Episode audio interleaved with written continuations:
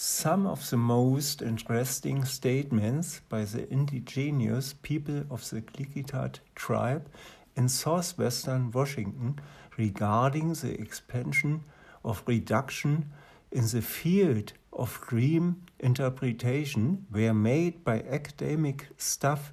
from the universities by Ecuador and British Columbia for your doctoral, these not considered.